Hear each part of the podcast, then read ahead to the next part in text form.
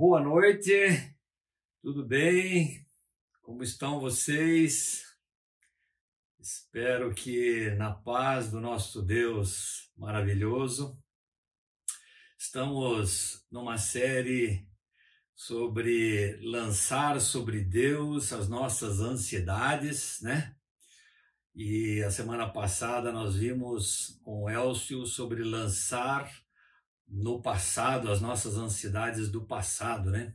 Hoje vamos ver sobre lançar as nossas ansiedades do presente. E o tema de hoje, que me foi passado aí pelo Supimpa, é estresse e burnout. É uma coisa séria, burnout. Eu não sou especialista em burnout, mas andei dando uma olhada aí sobre burnout. O nosso texto básico é, está em 1 Pedro capítulo 5, versículo 7, e diz: Lancem sobre ele toda a sua ansiedade, porque ele tem cuidado de vocês. Lancem sobre Deus toda a sua ansiedade, porque ele tem cuidado de vocês. Não é? É, o que, que é estresse para você? Como você definiria estresse? Você já sentiu alguns sintomas do estresse? Mãos transpirando, pele arrepiada, é, preocupações. Você já sentiu, obviamente, algumas, alguns sintomas do estresse, não é? Alguns sintomas da, da pressão. A palavra estresse vem do inglês pressão. Eu li uma vez que os estudiosos estavam observando uma casa que estava recebendo uma nevada. E essa neve ia se acumulando no telhado e fazendo uma certa pressão no telhado. E a neve foi se acumulando, acumulando, a nevada não parava, até que a quantidade de neve foi maior do que a capacidade de resistência daquele telhado e a casa ruiu. E eles deram esse nome, a essa pressão, né, deram um nome de estresse, né, esse tipo de pressão. E esse termo depois foi usado aí na psicologia pelos especialistas para definir uh, uma situação de muita pressão, não é? E o burnout é uma pressão excessiva, é algo extremamente absurdo, é? Eu vou fazer uma pequena ilustração aqui, eu vou tentar fazer uma pequena ilustração com vocês. Vamos supor que esta caixa seja a nossa estrutura é, emocional de resistência a problemas de é, diversos, né? Ou causados por nós mesmos, porque às vezes a gente lota a nossa agenda com responsabilidades, metas e compromissos, né? Ou causados por fatores externos, por terceiras pessoas, um acidente, uma enfermidade que vem sem a gente esperar, né, um, um falecimento de um, de um familiar, de uma pessoa querida e outros tipos de problemas. Vamos supor que esta aqui, esta caixa, seja a estrutura, a nossa estrutura de resistência ao estresse, à pressão, a problemas, a tensões. Na vida, nós temos algumas situações que se apresentam e que são problemas e a gente às vezes define como bucha. Né? Bucha é algo é, muito áspero, que machuca a pele, a gente usa aqui em casa para tomar banho, obviamente, né? A Mari tem a dela, eu tenho a minha, né? E a gente usa a bucha porque ela é áspera. Então, às vezes a gente chama problemas de bucha, né? Porque são, são ásperos, são difíceis de a gente lidar com eles. E eles, essas buchas, elas fazem uma certa pressão sobre os nossos nossas estruturas emocionais do dia a dia. Nós temos outros problemas que se apresentam na vida, né? E que nós chamamos de pepinos. Pepinos que nós temos que descascar e, e comer e digerir. Eles são indigestos, né? O pepino é conhecido como algo indigesto. Eu aprendi um truque que se a gente deixar um pouquinho da pele, ele fica menos indigesto, mas tem gente que come pepino, pode comer pepino à noite porque é indigesto. E, e nós temos esse termo de pepino para problemas que se apresentam na nossa vida e que também fazem uma certa pressão sobre a nossa estrutura. E nós temos outros tipos de problemas que se apresentam na nossa vida que nós chamamos de abacaxi. Abacaxi tem que ser descascado, ele tem uma pele dura, ele, é, ele às vezes é ácido, ele tem essa coroa aqui espinhosa, e, é, não, é um, não é uma fruta muito fácil de lidar. E esse tipo de, de, de problema, de pressão que vem sobre as nossas vidas também exerce força em cima das nossas estruturas e às vezes a nossa estrutura não está forte o suficiente para resistir a essas pressões da vida e desaba. Quando desaba, a gente entra em colapso, a gente entra em crise. Eu fico pensando que na vida espiritual, na vida do nosso relacionamento com Deus, o que importa realmente é aquilo que Deus quer para a nossa vida, no, numa intimidade com Ele. Não é? A gente muitas vezes está vivendo muito focado nas circunstâncias deste mundo, nas é, metas que são apresentadas pelo mundo ou que nós nos propomos para alcançar, né, com base em valores deste mundo. E os valores deste mundo não são os valores de Deus. É? Os valores de Deus, em primeiro lugar, são aqueles que estão diretamente relacionados com a nossa intimidade com Ele, com o nosso relacionamento íntimo com Ele. Essa é a base. Porque se nós não tivermos um relacionamento íntimo com Deus, a nossa vida não vai refletir a vida daquele que é um seguidor de Cristo, um cristão. O que, que as pessoas estão vendo quando olham para a nossa vida? Que tipo de testemunho a nossa vida dá e expressa e reflete na vida daqueles que estão ao nosso redor e que ainda não conhecem a Cristo? Será que nós estamos transmitindo para eles algo que realmente vem de Deus? Eu me lembro de uma vez um líder cristão ele estava muito ansioso, muito preocupado, muito nervoso, muito estressado e ele foi ao médico e contou ao médico que ele estava muito nervoso, muito preocupado com as situações, os programas que ele tinha que fazer, as metas que ele tinha que alcançar, até que num determinado momento o médico perguntou para ele se ele tinha alguma religião. E ele falou: "Sim, eu sou cristão".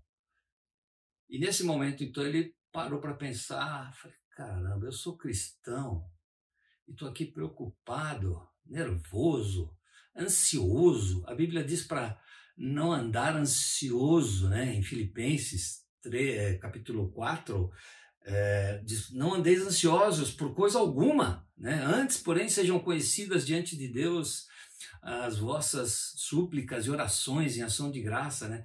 Então eu sempre fiquei pensando nisso, poxa, como, como que a gente pode, como cristão, viver tendo paz, tendo tranquilidade, administrando bem as pressões que elas vêm, não, não, são inevitáveis, ou pressões que a gente mesmo se impõe, ou pressões que são impostas sobre nós. Como administrar isso e não ficar ansioso? Eu não sei se você tem problema de ansiedade, mas eu sempre tive muito problema de ansiedade. Né? Na minha vida profissional, a gente tem uma pequena empresa há 30 anos praticamente, e durante todos esses 30 anos a gente passou por muitos é, problemas, muitas pressões e que geraram ansiedade, né? É, tiraram o sono né? da noite, né? Eu me lembro que numa certa ocasião chegou uma pessoa na nossa empresa, quando era lá na SIC ainda, na cidade industrial de Curitiba, uma pessoa com um nome muito influente aqui no estado do Paraná, com força política, com muita força política, com muita força financeira e econômica, né, foi nos visitar, olhou o nosso negócio e disse para mim diretamente: Eu vim aqui para acabar com o seu negócio. E eu fiquei pensando, Falei, bom, você realmente tem capacidade de acabar com esse negócio. Né? Pela força política que você tem, com a força econômica que você tem, financeira, você pode acabar. Isso causou um estresse em mim, porque eu não sabia o motivo de ele dizer esse tipo de coisa, não é? é ele estava atrás de borracha, ele queria toda aquela borracha que nós tínhamos lá, né? E ele achava que ele tinha que acabar com o meu negócio para poder obter aquilo que a gente estava obtendo. Depois da noite eu fiquei pensando, Senhor, esse negócio é teu, não é meu. Essa, essa, esse ministério que a gente considera como ministério é teu, não é meu. Eu estou aqui para te servir. Então, Senhor, se o Senhor quiser acabar com esse negócio, se o Senhor quiser que esse camarada acabe com esse negócio, ele vai acabar. E o Senhor é da tua vontade. A tua vontade é boa, perfeita e agradável. Não é isso? Então, eu estou nas tuas mãos e eu estou tranquilo. E entreguei, né, como diz o texto de 1 Pedro 5,7, lancei sobre Deus a minha ansiedade. Nós temos que lançar sobre Deus as nossas ansiedades. Várias vezes na minha vida profissional, aí na empresa, a gente passou por muitos momentos de pressão, de dúvida, de, de, de, de ansiedade. Eu me lembro em momentos que subiam os fretes marítimos de uma maneira absurda e os nosso, o nosso negócio de exportação ficava totalmente inviável. Os clientes não queriam mais comprar, a gente não tinha mais para quem vender. E eu dizia, Senhor, e agora? Como é que nós vamos fazer, né? Ficou totalmente inviável, né? ou concorrentes que entram no mercado e volta e meia isso acontece e começam a, a fazer estripulia com preço e com situações desleais às vezes e, e, e danificam o mercado, prejudicam o mercado, a gente fica sem a matéria-prima, sem condições de vender ou de comprar, né? Ou como nós já tivemos, infelizmente, é, acidente de trabalho, né? Nós já tivemos uma vez, eu me lembro que o um funcionário nosso estava sonolento porque passou a noite muito mal e acabou colocando a mão dentro de uma máquina que girava e cortava e ele apareceu lá com a mão toda sangrando e gritando. Né? O José Siqueira deu um atendimento para ele, correu com ele para o hospital. Graças a Deus não era nada mais grave, não perdeu nenhum dedo, nada, mas foi um susto. Foi uma pressão que, que gerou um estresse, né? A gente às vezes tem problemas né, com os nossos equipamentos. Há algumas semanas atrás, o nosso caminhão fundiu o motor. Fundiu o motor, o óleo vazou, o motorista não chegou a ver a tempo, que a luz acendeu e pronto. Prejuízo enorme, porque tivemos que trocar motor, caixa de câmbio tivemos que trocar, embreagem tivemos que trocar, tivemos que trocar turbina, bomba de óleo, bomba d'água, um prejuízo enorme. Isso causa um estresse imenso, porque é um, um valor financeiro que tem que ser aportado ali. Uma pressão. Mas como a gente pode administrar esses estresses? Como a gente pode cuidar disso? Eu fiquei pensando em algum personagem bíblico que pudesse ilustrar para nós uma situação de estresse, de, de pressão, de situação de dificuldade, de sofrimento. Tem muitos, obviamente, né? Se a gente pensar em Abraão lá, quando Deus pede para ele o filho, ou quando a gente, se a gente pensar em Esther, quando aquela situação do, do, do povo judeu ia ser sacrificado, ou se a gente pensar em José, ou Paulo e tantos outros. Mas eu pensei especificamente no Jó. Eu não sei se vocês lembram uh, um pouco da história de Jó, é bastante conhecida a história de Jó, e eu queria ler um pedacinho aqui para nós, para nós relembrarmos, né? Na terra de Uz, capítulo 1 de Jó, diz assim: Na terra de Uz vivia um homem chamado Jó. Era homem íntegro e justo, temia Deus e evitava fazer o mal. Tinha ele sete filhos e três filhas, possuía sete mil ovelhas, três mil camelos, quinhentas juntas de boi e quinhentos jumentos. E tinha muita gente a seu serviço. Era o homem mais rico do Oriente. Seus filhos costumavam se reunir em banquetes em casa, um de cada vez, e convidavam suas três irmãs para comerem e beberem com eles. Terminado um período de banquetes, Jó mandava chamá-los e fazia com que se purificassem. De madrugada, ele oferecia um holocausto em favor de cada um deles, pois pensava: talvez meus filhos tenham lá no íntimo pecado e amaldiçoado a Deus. Essa era a prática constante de Jó. Um homem íntegro e justo. Muito bem, o homem é rico, não sei se ele tem estresse, se ele tem que administrar aí a questão dos gados e dos, das ovelhas e dos camelos e dos funcionários. Eu imagino que ele deve ter uma certa pressão administrativa cotidiana, né? Mas mesmo assim, com toda essa pressão, ele se apresentava aqui como um homem íntegro e justo. Bom, a situação muda, muda o cenário e um certo dia Deus está lá e os anjos aparecem para se apresentar perante o Senhor. E junto com os anjos aparecem também, aparece também Satanás. E Deus pergunta para ele: Ô oh, oh, Satanás, de onde você vem? Né? E Satanás diz para ele assim: de perambular pela terra e andar por ela. Eu acho que Satanás devia ter uma agência de, de, de, viagem, porque ele vivia perambulando pela terra lá no, na segunda tenta, na segunda ataque contra Jó, ele também, quando Deus fala com ele, ele vem de perambular pela terra, né? E andar por ela. E disse o Senhor a Satanás: Você reparou no meu servo Jó? E Deus fala: Não há ninguém na terra como ele, irrepreensível, íntegro, homem que teme a Deus e evita o mal. É Deus falando de Jó. É Deus falando de Jó. E Satanás, ah, será que o Jó não tem razões para te temer? Respondeu Satanás.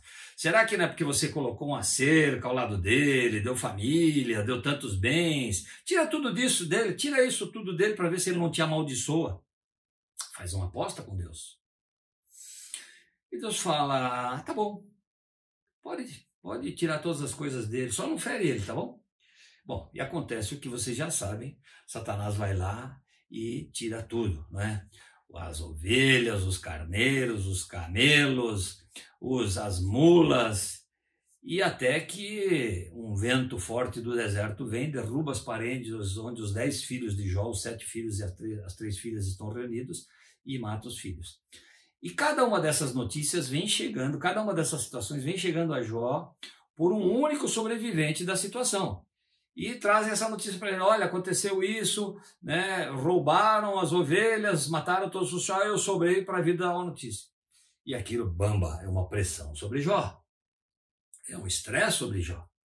Vem o segundo e avisa a mesma coisa, é uma pressão sobre Jó. Vem o terceiro, avisa a mesma coisa, pressão sobre Jó. Até que o quinto vem e diz: olha, os seus filhos morreram. Estavam em casa, e de repente veio um vento muito forte, um vento do deserto atingiu os quatro cantos da casa que desabou. Eles morreram e eu fui o único que escapou para lhe contar. Quando Jó ouviu isso, ele se levantou, rasgou o seu manto, rapou a cabeça, se prostrou com o rosto no chão, na terra, em adoração e disse: Saí nu do ventre da minha mãe e nu voltarei. O Senhor o deu, o Senhor o levou, louvado seja o nome do Senhor. Em tudo isso, Jó não pecou e não culpou a Deus de coisa alguma. Veja só a pressão que esse homem está sofrendo, o estresse que esse homem está sofrendo, o sofrimento que ele está sofrendo, e não porque ele tenha pecado, como os amigos de Jó acham que ele tenha pecado, por isso ele estava sofrendo, mas porque Satanás faz uma aposta com Deus e Deus resolve aceitar a aposta. E não termina por aí. Vocês sabem que no capítulo 2, né, novamente os anjos se chegam a Deus, né? Num outro dia os anjos vieram apresentar-se ao Senhor, capítulo 2, e Satanás também veio com eles para apresentar-se. O Senhor perguntou a Satanás: De onde você veio? E novamente Satanás responde: De perambular pela terra e andar por ela. Gostava de turismo esse, esse Satanás, hein? Pela madrugada. Disse então o Senhor a Satanás: Reparou, meu servo Jó? Poxa, Deus podia também deixar o homem quieto lá, né, coitado? Reparou meu servo Jó? Não há ninguém na terra como ele, irrepreensível íntegro, homem que teme a Deus e evita o mal. Ele se mantém íntegro apesar de você me haver instigado contra ele para arruiná-lo sem motivo.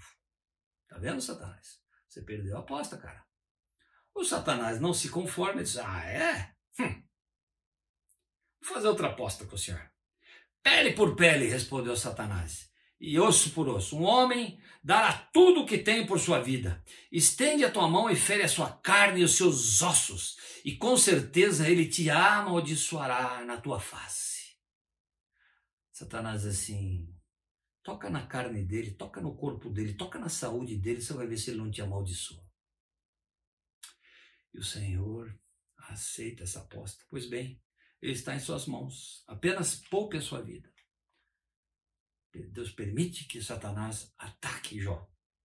E Jó então sai da presença do Senhor e aflige Jó com feridas terríveis, que vão da planta dos pés até a cabeça.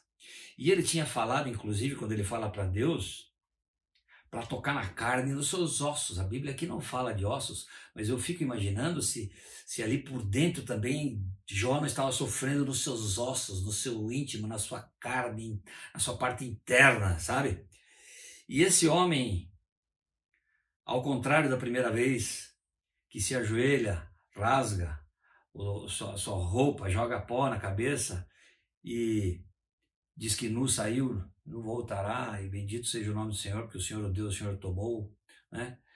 Na segunda vez, Jó fica em silêncio. Já não fala mais nada. Imagine você a situação. Ele não fala mais nada, até que a mulher de Jó foi a única que Deus não levou. Nós sabemos por quê, não é? A mulher de Jó diz assim: Você ainda se mantém íntegro? Você ainda mantém a sua integridade? Amaldiçoe a Deus e morra. Isso é o que diz a mulher. Aí Jó então responde: Você fala como uma insensata. Aceitaremos o bem dado por Deus e não o mal? E em tudo isso, Jó não pecou. Essa é uma situação de extrema tensão, de extrema de extremo sofrimento, de extrema dor. Você perder tudo aquilo que aos olhos do mundo é valioso, aos olhos de um ser humano é valioso, os seus bens materiais, os seus recursos financeiros, as suas ovelhas, os seus cabritos, que hoje poderiam ser é, traduzidos para outros tipos de bens que nós consideramos importantes e valiosos, né? Você perde tudo isso e o pior de tudo, você perde aqueles entes queridos. Ele perde todos os seus bens, ele perde os seus entes queridos, os seus filhos, e afinal ele perde a sua saúde. Três tipos de problemas graves. Né? Bucha, pepino e abacaxi dos grandes. Não é? E Jó sofre.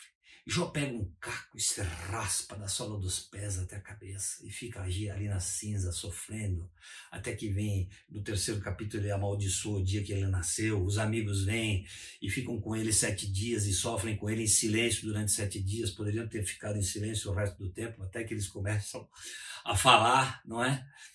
E aqui um parênteses, né? É, eu penso que quando alguém está em sofrimento, sofrimento profundo, como era o caso de Jó. Se nós realmente queremos dar algum tipo de apoio para essa pessoa, né, como amigo, como irmão, o melhor que nós podemos fazer, em primeiro lugar, é orar por essa pessoa. E, em segundo lugar, ficar com ela, ao lado dela. De preferência, em silêncio. Em silêncio. As pessoas precisam de silêncio. Alguém do lado dela Sinta o que ela está sentindo. Chore o que ela está chorando. E não fique falando, falando, falando. Feche parênteses. Muito bem. Quando vem situações de estresse muito fortes sobre a nossa vida, como a gente pode é, resistir a essas situações de estresse? Talvez você já tenha passado, esteja passando neste momento, no presente, é, momentos de estresse, né? E o nosso tema de hoje é lançar sobre Deus o nosso presente, os nossos problemas, as nossas ansiedades, as nossas pressões, as nossas dificuldades no momento de hoje. Como que a gente pode lidar com essas pressões no momento de hoje, no dia de hoje, e, e, e lançar realmente sobre Deus? Nós temos que nos preparar. Antes de ir para frente, eu queria indicar para vocês dois livros sobre Jó. Um é o livro de Jó, que é daquela série Heróis da Fé, do Charles Swindon, né? Um livro muito legal, muito gostoso de ser lido. Eu já li ele, claro. Estou recomendando porque eu li, obviamente, né? E é muito bom. Recomendo para você, se você quiser saber mais sobre Jó, estudar a vida de Jó, um livro ótimo sobre a vida de Jó. Charles Swindon, Heróis da Fé. E um outro livro que eu queria recomendar para vocês também, que trata sobre Jó, é do Ricardo Barbosa, o livro Caminhos do Coração. Eu li agora pela segunda vez, para até preparar essa nossa reflexão aqui, Caminhos do Coração, e ele trata sobre quais são os verdadeiros motivos que estão por trás do, da nossa busca num relacionamento com Deus. A gente se relaciona com Deus porque nós estamos interessados na, nas bênçãos que Deus pode nos dar, ou nós estamos interessados realmente em, em ter um relacionamento com Deus porque Ele é Deus, simplesmente, só por isso, independentemente das bênçãos e da nossa situação de vida. Ele faz um questionamento bem profundo aqui. Caminhos do Coração, Ricardo Barbosa, um dos melhores livros livros que já li na minha vida. Recomendo.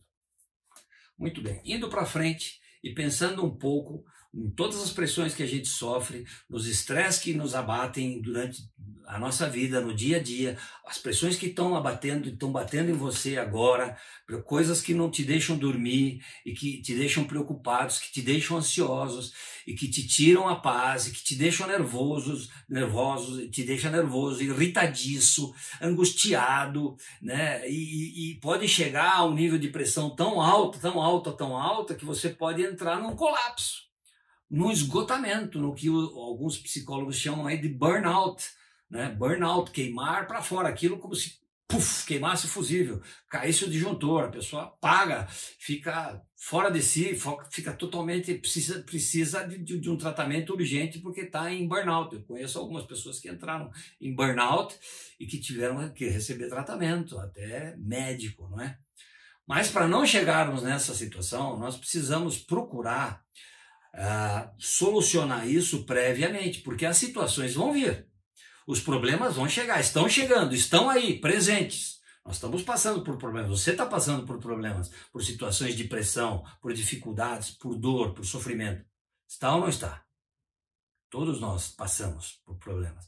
Como enfrentar isso de maneira que agrade a Deus, de maneira que nos ajude a lançar sobre Deus essas nossas ansiedades, porque Ele tem cuidado de nós, como diz o texto de 1 Pedro 2, capítulo 5, versículo 7. Como? Eu tive pensando em, em, em como é, a gente pode trabalhar isso e me lembrei de um outro livro muito bom que também quero recomendar para vocês, que é do Richard Foster e que se chama Celebração da Disciplina. Eu li esse livro ah, em 2012, não é? De vez em quando eu volto e dou mais uma olhadinha nele. O Richard Foster é muito bom. E esse livro se chama Celebração da Disciplina. E ele fala aqui sobre 12 disciplinas que nós devemos praticar na nossa vida para fortalecer essa nossa estrutura física, emocional, psicológica, espiritual, que está submetida a pressões, a problemas, a dificuldades, a dores no dia a dia. Ele fala de 12 disciplinas importantes que nós devemos praticar, colocar em prática todo dia, como aquele que vai para a academia para fortalecer os seus músculos, as suas pernas, o seu abdômen, para estar forte, para resistir às pressões e às forças que vêm contrárias à nossa força, à nossa resistência. Né? E ele fala, então, vou falar brevemente, porque a gente não tem muito tempo aqui, eu recomendo que você leia o livro. É? Ele fala sobre 12 disciplinas que nós devemos colocar em prática na nossa vida, vou citar aqui rapidamente, e que são importantes que nós coloquemos em prática para nós crescermos e fortalecermos a nossa capacidade é, de resistência a esses problemas, a esse estresse que nos abate no dia a dia, no presente, que é o nosso caso. Então ele fala, por exemplo, da palavra é importante, e a gente já sabe, que nós dediquemos tempo à palavra, à leitura da palavra, à reflexão da palavra, à reflexão da palavra, memorização da palavra, a Bíblia. Não é? Ele fala sobre oração, obviamente, todo mundo sabe que é muito importante nós dedicarmos tempo à oração, a estarmos em intimidade com Deus, colocando, abrindo nosso coração, colocando todas as nossas ansiedades na presença de Deus, as nossas gratidões também, o nosso louvor, intercedendo por outras pessoas. Né? Ele trata também sobre o jejum. É importante nós praticarmos o jejum. Não sei se você tem praticado o jejum. Eu, quando era jovem, eu, praticamente toda segunda-feira eu fazia jejum. Aí eu parei de fazer toda segunda-feira porque aquilo virou uma rotina quase que meio sem sentido, era só um. Eu, de vez em quando, faço, mas não, não dentro dessa. Atualmente eu estou fazendo jejum de cerveja. É, já faz um, quase dois meses que eu estou em jejum de cerveja. Mas por que, que eu estou fazendo esse jejum de cerveja?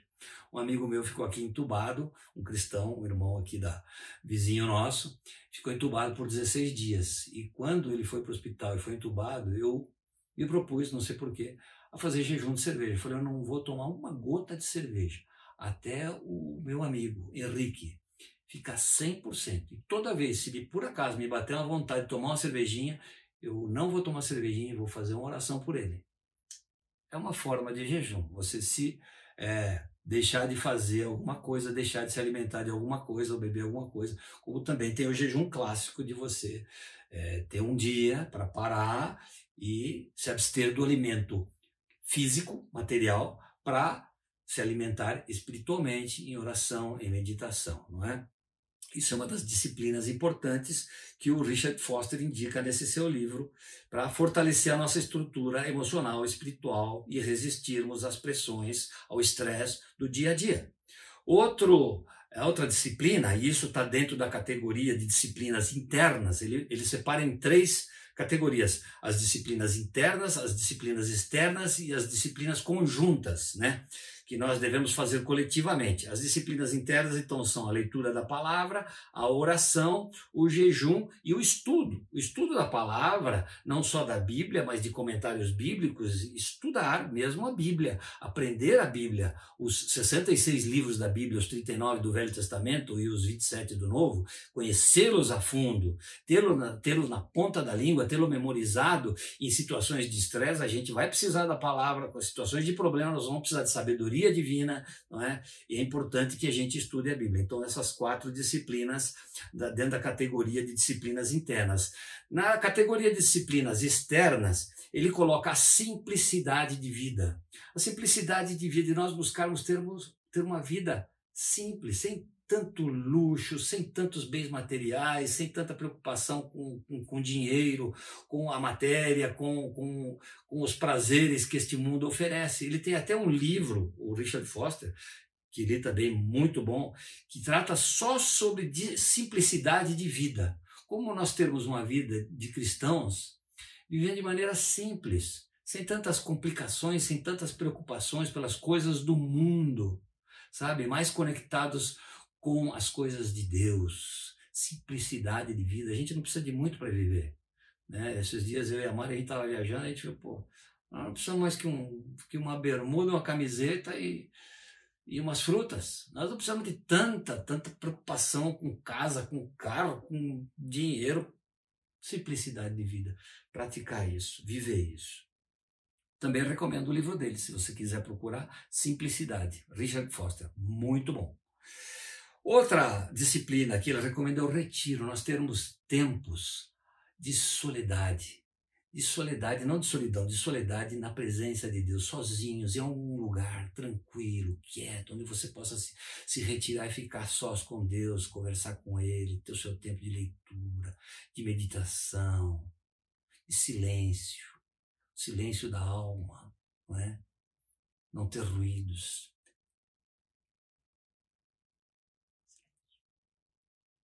Outra prática importante, outra disciplina importante é a submissão. Se a gente ler aqui no texto que nós estamos lendo de, de 1 Pedro, capítulo 5, versículo 7, um pouquinho antes do versículo 7, esse texto aqui está dentro do contexto de Pedro escrevendo para os presbíteros daquela região da Turquia que estão passando por muitos sofrimentos e perseguições. Então, esse trechinho aqui do capítulo 5, ele está dando uma orientação para os presbíteros e aos jovens, e um pouquinho antes do versículo 7, que é o versículo nosso da, de hoje, que lancemos sobre Deus toda a nossa ansiedade, ele diz assim: Deus se opõe aos orgulhosos, mas concede graça aos humildes. Versículo 6. Portanto, humilhem-se, humilhem-se debaixo da poderosa mão de Deus para que ele os exalte no tempo devido. Então, a terceira disciplina, aqui dentro da categoria dos externos, das disciplinas externas, é a submissão. É nós aprendermos a nos submetermos a Deus, a fazermos a vontade de Deus.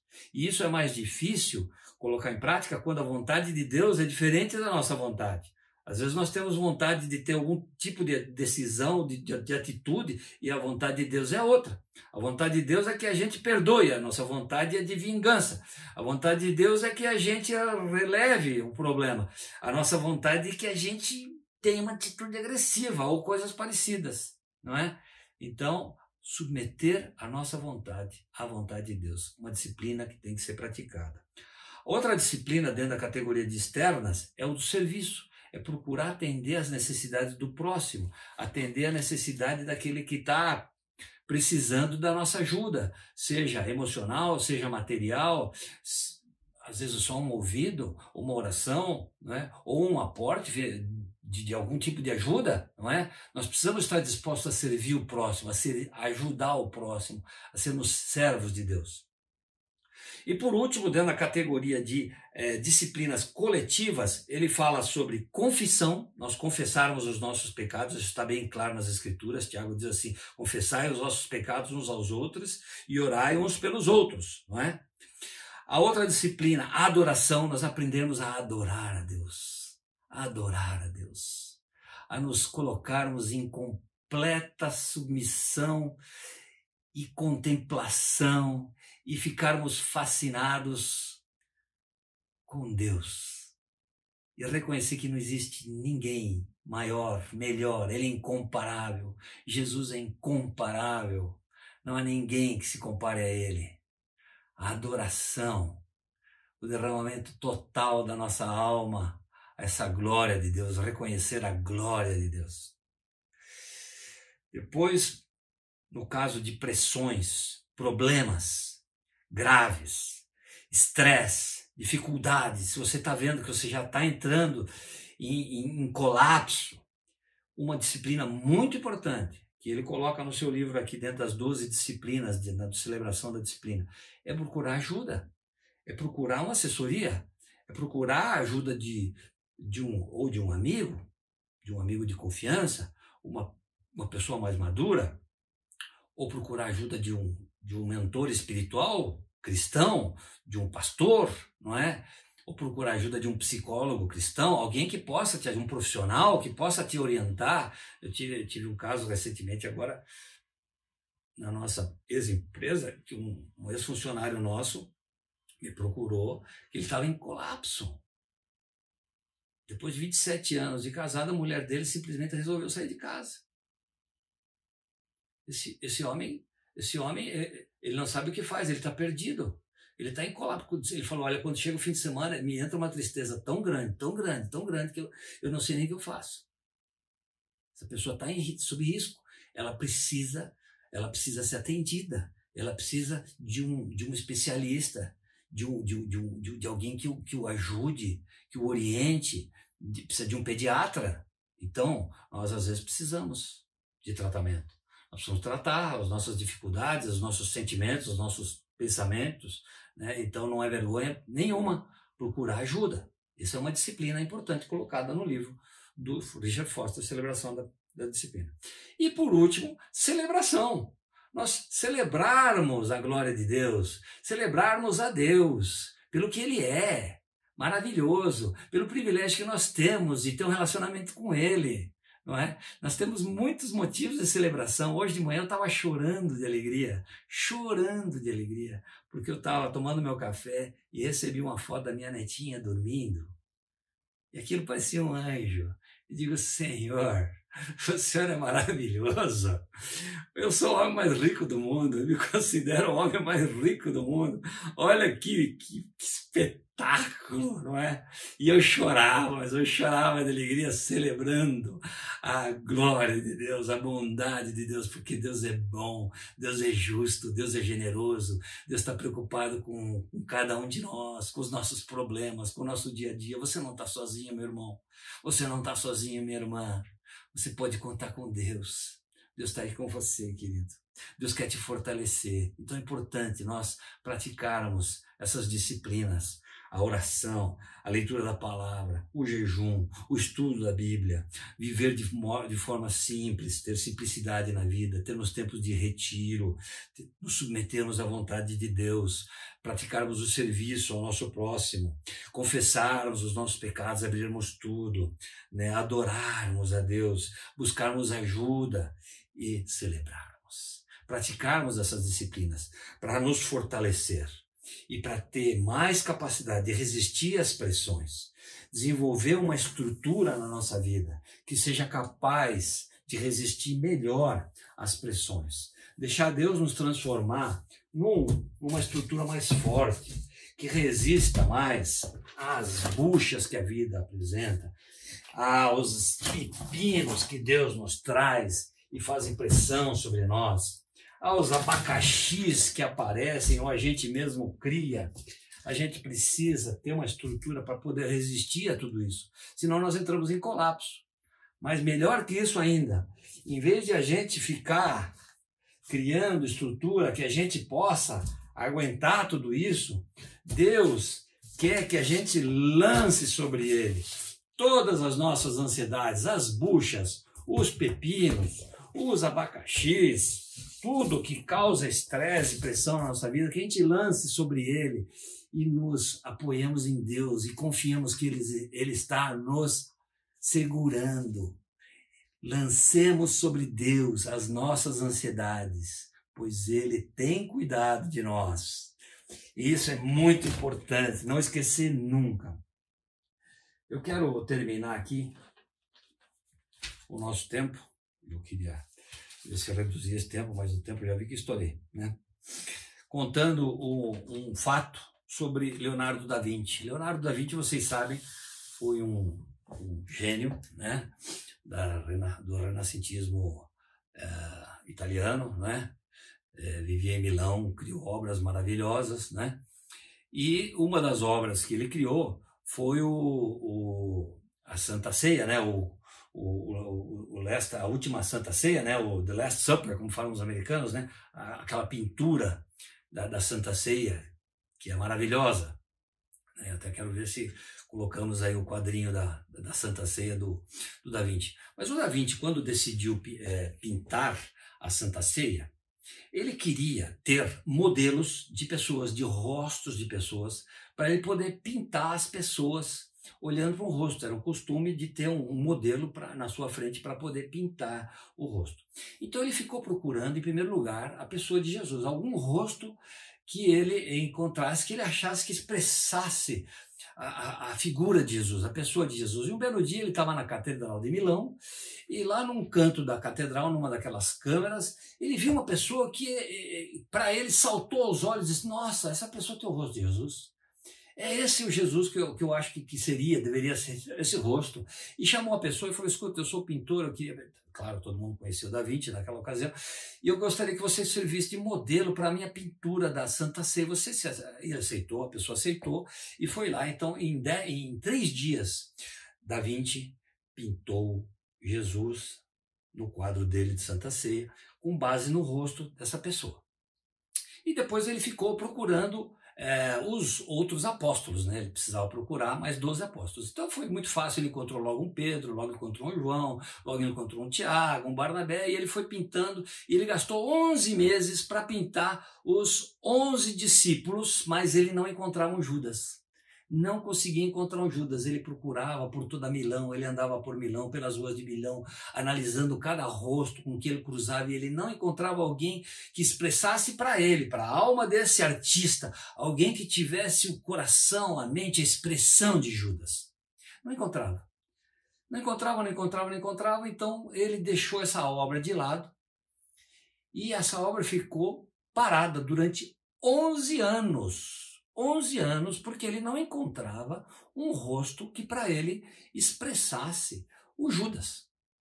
Até que depois de 11 anos, ele, andando pelas ruas de Milão, ele, pum, bateu no, o olho num rosto e falou: opa, esse é o rosto era um olhar amargurado, um olhar triste, um olhar de uma pessoa que vivia estressada, uma pessoa é, irritadiça, é, angustiada, uma pessoa que estava mal com ela mesma, uma pessoa que para ele era a expressão do Judas. E ele foi lá e conversou com a pessoa se ele não aceitaria ser modelo para uma pintura dele. A pessoa aceitou e a pessoa sentou ali e ele começou a pintar. Então o Judas, que era o último, faltava só Judas. Ele começou a pintar e tal, e passava o rosto do Judas para lá e tal. Depois de duas horas de pintura, esse modelo, essa pessoa, começou a chorar copiosamente, chorava copiosamente. E o Davi falou: aconteceu alguma coisa? Você me desculpe, eu fiz alguma coisa que o ofendeu ou magoou? É só uma pintura, é só arte, não se preocupe. E ele falou: Não, mestre, o senhor não fez nada. O senhor não lembra de mim, mestre? Eu me desculpe, mas eu não lembro de você. Pois é, mestre. Eu sou o mesmo, o mesmo que o senhor usou como modelo quando o senhor pintou Jesus. O mesmo que o Senhor usou como modelo quando o Senhor pintou Jesus. O que aconteceu com a vida dessa pessoa? O que aconteceu com o rosto dessa pessoa? Será que as pressões do dia a dia, do cotidiano, transformaram essa pessoa assim, numa pessoa amargurada, irritadiça? O que que houve com essa pessoa? João Batista nos diz que ele cresça e que eu diminua. Nós precisamos permitir que o Senhor cresça dentro de nós. Que nós deixamos, que nós deixemos Jesus crescer dentro de nós. Que esta vida, este corpo, esta mente se transforme na corpo, na mente de Cristo. Você sabe que a única Bíblia que as pessoas no mundo leem é a nossa vida. Elas estão olhando para nós. Você, cristão. As pessoas não cristãs estão olhando para você. Se a tua vida fosse um livro, o que, que as pessoas estariam lendo? Será que elas estariam lendo Cristo? Será que elas estariam lendo Cristo aí na sua vida? O que, que elas estariam lendo? Nós precisamos de uma versão renovada desta Bíblia que é apresentada. Nós precisamos ser transformados por Deus. Nós precisamos praticar as disciplinas de Deus para fortalecer a nossa estrutura emocional, psicológica, espiritual, crescermos em intimidade com Deus, em santidade com Deus, porque só estando na presença de Deus a gente cresce em santidade. Deixar Deus nos transformar para que este livro reflita a glória de Deus, reflita a luz do Senhor e as pessoas possam ser tocadas, porque mais do que palavras, as pessoas estão atentas ao que elas estão vendo, elas estão atentas ao que estão vendo em você. Então, se você está passando por problemas, por dificuldades, por ansiedades, por estresse, procure colocar em prática essas 12 disciplinas. Se precisar de assistência, assessoria, procure assessoria. Mas busque a Deus, porque o que Ele quer é que a gente lance sobre Ele as nossas ansiedades e descansemos, porque Ele tem cuidado de nós. Deus abençoe, nos abençoe. Senhor, obrigado, Deus, porque podemos contar totalmente contigo. O Senhor nos carrega no colo, Pai. Que nós possamos lançar sobre o Senhor todos os nossos problemas, nossas preocupações, nossas ansiedades, Senhor. Ensina-nos, ó Deus, a confiar em Ti, Senhor. A descansar em Ti, Senhor, e ter aquela paz que só o Senhor pode nos dar, Senhor. Que a nossa vida honre o Teu nome, glorifique o Teu, nome, Senhor. Que as pessoas possam ver que não existe nada melhor do que ter um relacionamento íntimo contigo, Jesus. Te pedimos, em nome desse Jesus que morreu na cruz por nós, Pai. Amém.